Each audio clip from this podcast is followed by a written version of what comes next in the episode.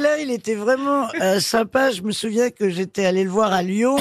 Vous êtes allé voir le pape à Lyon Ouais, ouais, pour le matin de Paris. Ah ouais, ouais, c'est vieux. Et donc, on était en cercle à un moment avec des jeunes, des journalistes, machin.